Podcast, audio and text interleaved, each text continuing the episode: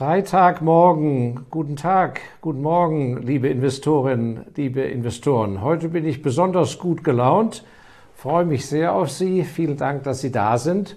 Und äh, warum bin ich gut gelaunt? Weil ich habe für das heutige Freitagsvideo in meine Schatzkiste gegriffen. Ich habe es ja auch in meinem zweiten Buch.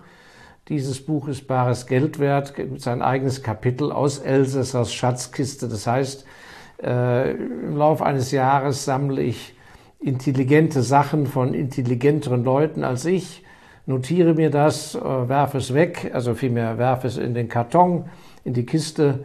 Und äh, heute habe ich da mal reingegriffen und mir äh, drei, vier, fünf Punkte aufgeschrieben, ähm, Lebensweisheiten, die mir sehr geholfen haben, weil bevor ich sowas in die Kiste werfe, lese ich es natürlich und äh, äh, checke es ab auf, auf den Gehalt. Und ich kann nur sagen, so diese Kleinigkeiten, die man links und rechts so einsammelt beim Lesen oder bei Gesprächen, die man hört, es lohnt sich, das wäre mein erster Rat für Sie heute, es lohnt sich, so Sachen festzuhalten. Vor allem dann, wenn man das Gefühl hat, ja, irgendwie jetzt kann ich das nicht gebrauchen, aber in ein paar Jahren könnte es mal ganz interessant sein, den Hinweis auf den und den Autor oder auf den, den Unternehmer, und weglegen, äh, digitalisieren äh, in der Datei und so weiter. Ja, und ich habe einfach mal äh, da ein, zwei Punkte rausgeholt. Punkt Nummer eins. Ähm, es lohnt sich sehr, die Zeit direkt nach dem Zweiten Weltkrieg mal ein wenig näher zu studieren. Der Zweite Weltkrieg ging 1945 zu Ende und die Jahre danach, auch äh, so Jahre 1947, 48, ähm, die waren viel turbulenter und viel dramatischer, als man uns so äh, in der Schule im Geschichtsunterricht erzählt hat oder wahrscheinlich auch viel dramatischer, als äh, sie es zu Hause mitbekommen haben, vielleicht von ihren Großeltern oder aus anderen Familienerzählungen. Warum ist das so wichtig? Weil ich glaube, dass in der heutigen Zeit, wo wir große technologische Umbrüche haben, große Veränderungen, wo ganze Branchen in die Grütze gehen und andere so erfolgreich sind, weshalb wir als Besitzer von unabhängigem Kapital auch so herrlich profitieren können, ja, dass wir die heutige Zeit richtig einordnen mit ihren Veränderungen und Irritationen und auch vielen Dingen, die Ihnen vielleicht in der Politik nicht gefallen, dass sie das richtig mal geschichtlich in, in einer richtigen Relation sehen, dass es eben gar nichts so Besonderes ist, was wir da so erleben oder sie so empfinden. Also was mir gar nicht bewusst war, äh, und das habe ich in einem sehr guten Buch, das wir äh, einblenden, von dem Bankier Hans Bär, von der Bank Julius Bär, die ja früher privat war, Bank Julius Bär in Zürich, und der Hans Beer, einer der Teilhaber, der sein Leben lang für die Bank gearbeitet hat, hat äh, ein, ein sehr dickes Buch geschrieben, seit umschlungen Millionen, wo man sehr, sehr viel lernen kann über die Bankenwelt, wie sie einmal war, aber wie es auch gekommen ist zu der Großbankenwelt, die wir heute erleben.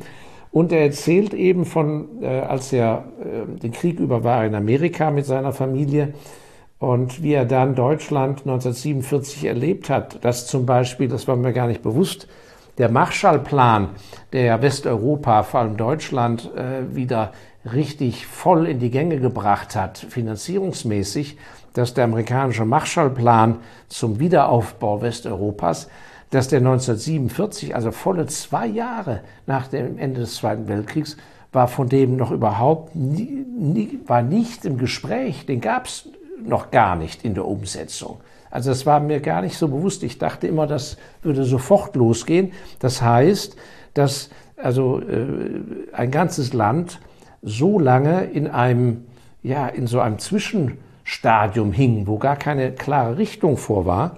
Und was vielen auch gar nicht bewusst ist, wenn sie sich über manche politischen Entwicklungen heute aufregen, dass es in den westeuropäischen Parlamenten 1947 eine unglaubliche Durchdringung durch Kommunisten gab. Ja, das heißt also, die Bedrohung von politischen Seiten, Bedrohung auf hoher volkswirtschaftlicher Ebene ist etwas, was in regelmäßigen Zeitabständen immer vorgekommen ist. Und insofern empfehle ich das all denjenigen Investoren und unternehmerisch tätigen Menschen, die das natürlich am eigenen Leib noch nicht erfahren haben, aber die sich darüber gar nicht so bewusst sind und vielleicht ein Überfokus in der heutigen Zeit oder schlicht und einfach zu einer Fehlinterpretation kommen, empfehle ich Ihnen sehr die Lektüre dieser Nachkriegsjahre. Hat mir sehr geholfen in der Vertiefung. Ja, einen anderen äh, sehr guten Punkt, der auf den großen äh, Politiker Talleyrand zurückgeht in Frankreich. Und der hat, äh, wenn man es auf Englisch äh, überträgt, äh, diesen Spruch geprägt, You can't deal with a billionaire. Mit einem Milliardär kannst du nicht verhandeln. Beziehungsweise das gemeint ist Vorsicht, wenn du mit einem Milliardär verhandelst. Also Milliardär ist jetzt nicht wörtlich zu nehmen. Was ist damit gesagt? Das ist ein, ein, ein sehr, sehr wertvoller Satz, der Ihnen vielleicht viel Kummer mal eines Tages im Leben erspart. Wenn ein Geschäftsmensch oder ein Kulturmäzen äh, etc. eine finanzielle Unabhängigkeit erreicht hat, eine wirkliche, dass er sein Vermögen wirklich im Eigentum hat und dass das Vermögen nicht einfach nur Kredit alles finanziert ist, wie bei den meisten. Also wenn einer wirklich ein großes, unabhängiges Vermögen hat, ist das für denjenigen, der nicht unabhängig ist, sondern eher abhängig ist, ist das eine Verhandlung oder ein Agreement nicht auf gleicher Ebene. Und Menschen, die so finanziell unabhängig sind, da müssen sie sehr genau abklopfen, wie deren charakterlicher Zuschnitt ist, weil die können sich schlicht und einfach Mätzchen erlauben die können sich erlauben, verklag mich doch. Was interessiert mich mein Geschwätz von gestern? Damit will ich nicht sagen, dass alle, die finanziell unabhängig sind, eine solche Einstellung haben. Man muss es aber nur einkalkulieren, weil der Denkmechanismus ist in luftigeren Höhen nicht der gleiche wie vielleicht bei Ihnen. Das heißt, Sie dürfen nicht unterstellen, dass was für sie wichtig, was für sie falsch und richtig, was für sie unwichtig und wichtig ist. Dass das automatisch bei, einem sehr, bei einer sehr reichen Person auch so ist. Da sind viele schon auf die Nase gefallen und ich erinnere mich sehr genau, wie ich als junger Mensch in Australien viel Geld verloren habe. Nicht investiertes Geld, sondern Buchgewinne die ich nicht realisiert habe, weil ich das falsch eingeschätzt habe. Wir hatten einen Geschäftspartner in einer Firma, an der ich investiert war. Das war im Bereich der Exploration. Und dieser Geschäftspartner war sehr viel größer als wir. Das Recht war 100 Prozent auf unserer Seite. Die Gegenseite, die sehr viel reicheren und unabhängigen, hatten aber als Geschäftsmodell verklag mich doch. Die haben das schlichtweg einkalkuliert. Das heißt, das waren Leute, die sind langfristige Abnahmeverträge eingegangen, haben gesagt, jawohl, wir kaufen euch die nächsten zehn Jahre den Input aus der Mine ab, zu dem und dem Preis. Wohl wissend, dass wenn der Spotpreis am Markt zwischendrin viel teurer wird, dass sie den Vertrag brechen. Und so ist es auch gekommen. Plötzlich war der Spotpreis, der also täglich gehandelte Preis für Kurzfristrieferung, fünfmal höher als der Langfristpreis. Dann haben die einfach nicht mehr geliefert, äh, vielmehr abgenommen zu dem Preis. Nichts, nichts genommen, nichts gezahlt, verklagt uns doch. Und haben stattdessen andere Geschäfte gemacht. Und in der Gesamtkalkulation haben die von vornherein all kalkuliert, jawohl, wir gehen Verträge ein, langfristige. Wenn wir andersweitig bessere Geschäfte machen können, machen wir das.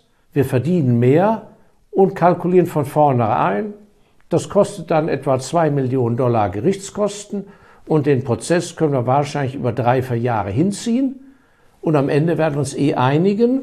Wir einigen uns zum auf der Ebene. Summa summarum, daran, in diesem Modell haben wir viel mehr verdient, als wenn wir dauerhaft liefern.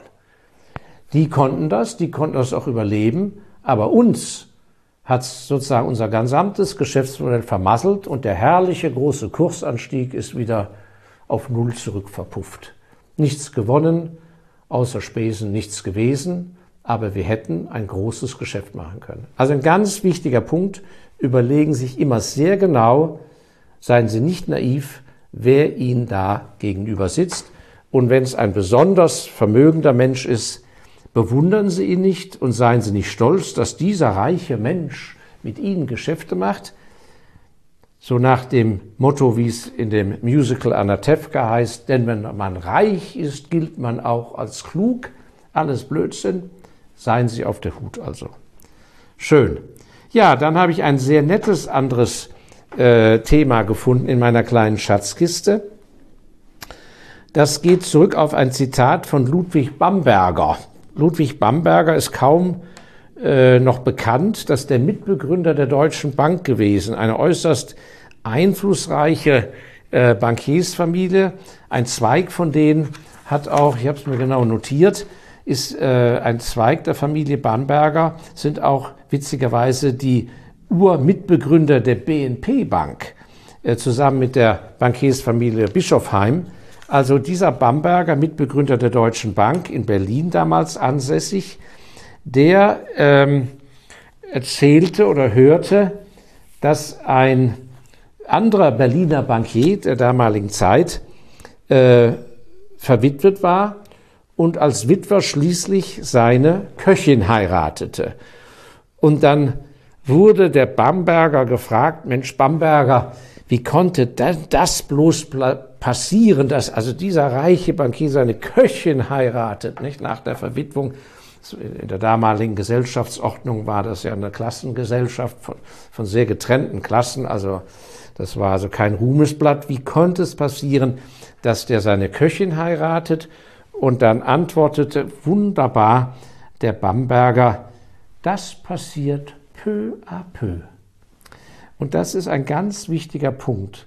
Wenn fundamentale Dinge passieren, da hat schon der große äh, Zeitungsverleger Ullstein in Berlin, das waren fünf Brüder, die hatten den größten Medienkonzern im deutschsprachigen Bereich vor dem Zweiten Weltkrieg mit Hauptsitz in Berlin, die Gebrüder Ullstein. Auch da gibt es ein fantastisches Buch über die Gebrüder Ullstein. Das waren also große Köpfe. Und der eine, Ulstein, hat immer gesagt, wenn man was ganz Heikles durchdrücken muss, so mit Glatteis und so weiter, macht man es entweder sofort radikal, sofort voll durchziehen oder so ganz langsam und allmählich. Und das ist genau so, dieses, das passiert so peu à peu. Und das ist etwas, worauf Sie sehr achten müssen, wie schnell man im Leben in so eine richtig schöne, beschissene Schieflage reingerät. Das fängt so ganz klein an. Was weiß ich, der eine, ich habe, da gibt's ja, Sie haben sicher ganz viele Beispiele, aber mir, was fällt mir so ein? Was weiß ich, der Kunde fängt an, zehn Tage zu spät zu zahlen und dann reagiert man nicht beim nächsten Mal 15 Tage und so weiter. Oder aber diese klassischen, wunderbar bei den Start-ups, nicht wahr? Man investiert 50.000, ja, dann braucht es länger, als man denkt, oh je, oder der eine ist, das nicht geklappt, jenes, ja, da muss man nochmal nachschießen, nochmal 50.000, nicht wahr? An sich wollte man aber nur 50.000 investieren. So, und dann ein Jahr später, ja, es äh, hat doch noch nicht geklappt, die Software muss doch noch weiterentwickelt werden. Also wenn man jetzt nicht nochmal 20 jeder reinsteckt von uns, dann ist, dann sind die 100 weg. Also leiht man sich das Geld beim Onkel, dann sind schon 120.000 peu à peu, nicht wahr? Also dieses, das passiert peu à peu, ob im Privaten, mit neuen Partnern, äh, Geschäftsfreunden, alles Mögliche hat mir gut gefallen. Der Ludwig Bamberger, das passiert peu à peu. Ja, und dann auch eine sehr gute, einfache Analyse, wenn man feststellt, mein Gott, bei der Firma der Vorstand, also die Exekutive, das Management, sind äh, wirklich irgendwo so aktionärsunfreundlich und so weiter. Wo suchen wir dann die Schuld? Bei wem müssen wir ansetzen? Nicht wahr? You can't teach an old dog new tricks. Also das Management selber, diese Typen, die werden sie nicht ändern, wenn die ihre Visitenkarte mal klar gezeigt haben. Ansetzen muss man bei wem? Wer ist schuld, wenn der Vorstand keine ordentliche Kinderstube hat? Der Aufsichtsrat, der Verwaltungsrat. Denn die sind diejenigen, die ja den Vorstand kontrollieren, beaufsichtigen und sogar einsetzen. Denn wir als Aktionäre bestimmen ja nicht den Vorstand, das Management, sondern wir delegieren als Eigentümer unsere Vertreter in den Aufsichtsrat. Und der bestimmt die dann.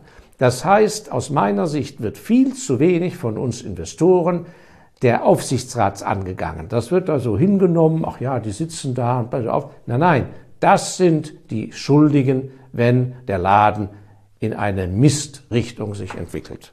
Ganz wichtiger Punkt. So, und zum Abschluss Punkt 5 äh, aus dem ähnlichen Bereich zum Thema der zu hohen Entlohnung von Vorständen und Direktoren.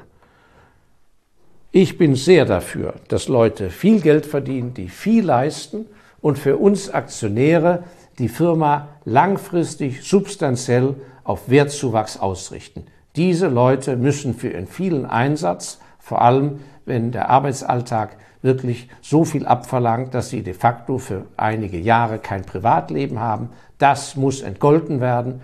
Und ich selber freue mich eben auch, wenn man, äh, wenn ich mich daran erinnere, als ich noch abhängig beschäftigt war, bis zu meinem 40. Lebensjahr, wenn ich gut bezahlt wurde, hat mir das immer auch von der Motivation her gut getan. Es ist nicht die einzige Motivation, aber es gehört auf Dauer eben auch dazu, sonst stimmt etwas nicht. Aber es gibt ja mittlerweile wirklich Exzesse, wo eben übermäßig hohe Gehälter gezahlt werden und es ist eben ein Trugschluss zu glauben, dass wenn ich einem Management oder eine Managerin und Manager übermäßig fünf, sechs, zehnfaches, zwanzigfaches Gehalt zahle, dass damit auch die Garantie einhergeht, dass die so viel besser sind und so viel mehr und besser leisten. Statistik, statistisch gesehen ist es einfach so, das kann man an vielen psychologischen Untersuchungen äh, äh und Feldforschungen einfach nachvollziehen. In den meisten Ländern der Welt ist es einfach so, 50 Prozent vom Management sind einfach Durchschnitt, 25 Prozent sind unterdurchschnittlich in der Leistung und gerade mal 25 Prozent haben die Kapazität, überdurchschnittliche Leistung zu bringen. Das heißt, für 75 Prozent von allen in einer Generation zur Verfügung stehenden theoretischen Führungskräften für 75 Prozent ist eine zu hohe Entlohnung ein totales Fehlinvestment. Für diese Leute reicht völlig aus eine durchschnittliche, halbwegs ordentliche Bezahlung. Dann muss das gut sein. Es, jeder Pfennig mehr bringt nichts. Und nur diese 25 Prozent überdurchschnittlich motivierbare, aber auch leistungsfähige Menschen, da lohnt das.